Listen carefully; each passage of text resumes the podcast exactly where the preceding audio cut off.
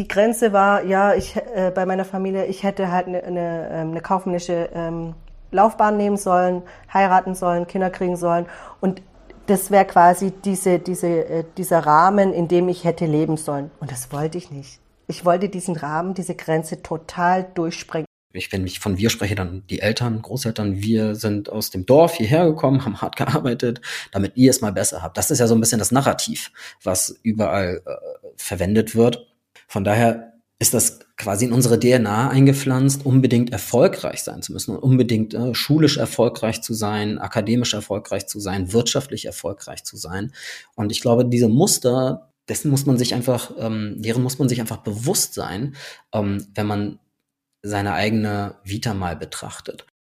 Für mich war es einfach ganz, ganz wichtig, zu kommunizieren, dass mein Vater Türke ist. Also für mich gab es kein Verstecken, sondern eher ähm, das nach außen tragen. Ich musste es jedem erzählen, dass mein Vater Türke ist, weil ich das ganz toll fand. Und da habe ich gemerkt, oder das ist mir auch so langsam bewusst geworden, dass, dass Menschen eigentlich nur aus Namen bestehen und alles andere äh, ist künstlich, Nationalität, Religion, das, dies. Und das war für mich eine Befreiung. Ich erinnere diesen Augenblick, man hat ja manchmal so ein paar Bilder vor Augen. Ich erinnere noch, wie ich im Taxi saß und, und zurückgeblickt habe und dachte so, jetzt fängt ein ganz neues Leben an. Weil das habe ich selbst als mit sechseinhalb schon verstanden, dass es für mich jetzt ein anderes Leben ist. Nicht mehr die vertraute Person da, plötzlich bei meiner Mutter und bei meiner Schwester, die ich beide eigentlich gar nicht so gut kannte. Und ein fremdes Land, fremde Sprache, die ich nicht beherrsche und alles, alles fremd. Eigentlich, äh, nenne was du willst, es war alles fremd dieses Gefühl des Ausgeschlossenseins, das ist das, was einen traurig machen kann. Und das passiert mir hin und wieder. Wenn es mich erwischt, dann ist dieses Gefühl da. Dann regt man sich kurz auf oder vielleicht ein bisschen länger. Aber wie gesagt, das, das ist so die Herausforderung, die man hat. Weil äh, hier bist du Ausländer und drüben auch. Man lebt ja in dieser deutschen Gesellschaft und man bekommt ja auch automatisch die deutschen Werte mit. Und ähm, ich habe auf der einen Seite die türkischen Werte mitbekommen, die religiösen Werte. Und mir war klar, ich muss mich daran halten. Ich muss mich daran halten. Es gab gar kein ich möchte oder ich kann, sondern es war ein Muss.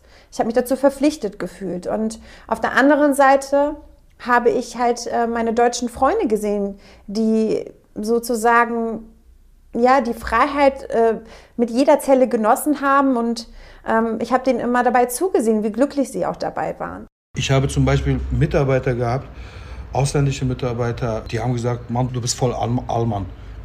du bist voll, voll Allmann. Ne, ja, ich bin schon eigentlich, also für den einen bin ich schon voll deutsch, sogar deutscher als deutsch, ja. Und für den anderen, für meine Kinder bin ich äh, voll der alte Türke. Dadurch habe ich dann halt auch gemerkt, ich wurde schnell, ähm, wenn ich dann mal was gesagt habe, was mir vielleicht am missfallen hat, ähm, dann hieß es gleich, du bist äh, der Südländer, der immer so super eifersüchtig ist. Und das hat mich ein bisschen gekränkt auch immer in der Beziehung, weil ich wollte nicht in diese Schublade gesteckt werden, dass man einfach, aber deswegen gleich immer dieser Moslem in Anführungsstrichen ist. Wenn ich mir jetzt überlege, was ich für ein Mensch bin, passe ich hier viel besser her. Deswegen bin ich denen so dankbar, dass sie diesen riesen Schritt gegangen sind und so ein Opfer gebracht haben. Das muss man sich mal vorstellen. Du gehst fürs Arbeiten in ein komplett anderes Land, sprichst die Sprache nicht hast da Hürden vor dir, bist mit Vorurteilen am Kämpfen, wirst wahrscheinlich auch ja, zum Teil zum Spott gemacht von den Leuten, weil du ja nicht, nicht die Sprache sprichst. Und ich bin meinem Opa dafür dankbar, dass er all das durchgemacht hat, damit es uns besser gehen kann. Aber als, als wir in der Grundschule waren, gab es ja noch diese Empfehlungen, dieses Empfehlungssystem von, wenn du in der dritten, vierten Klasse bist, wurde ja empfohlen, okay, der Junge kommt aufs Gymnasium oder das Mädchen kommt dahin. So. Und das war tatsächlich bei mir so, dass die Lehrerin damals zu meiner Mutter gesagt hat, ich kriege den Wortlaut nicht mehr natürlich hin, aber das war sowas wie, äh, ja, Alper stand mit einem Fuß auf dem Gymnasium, mit einem auf Realschule.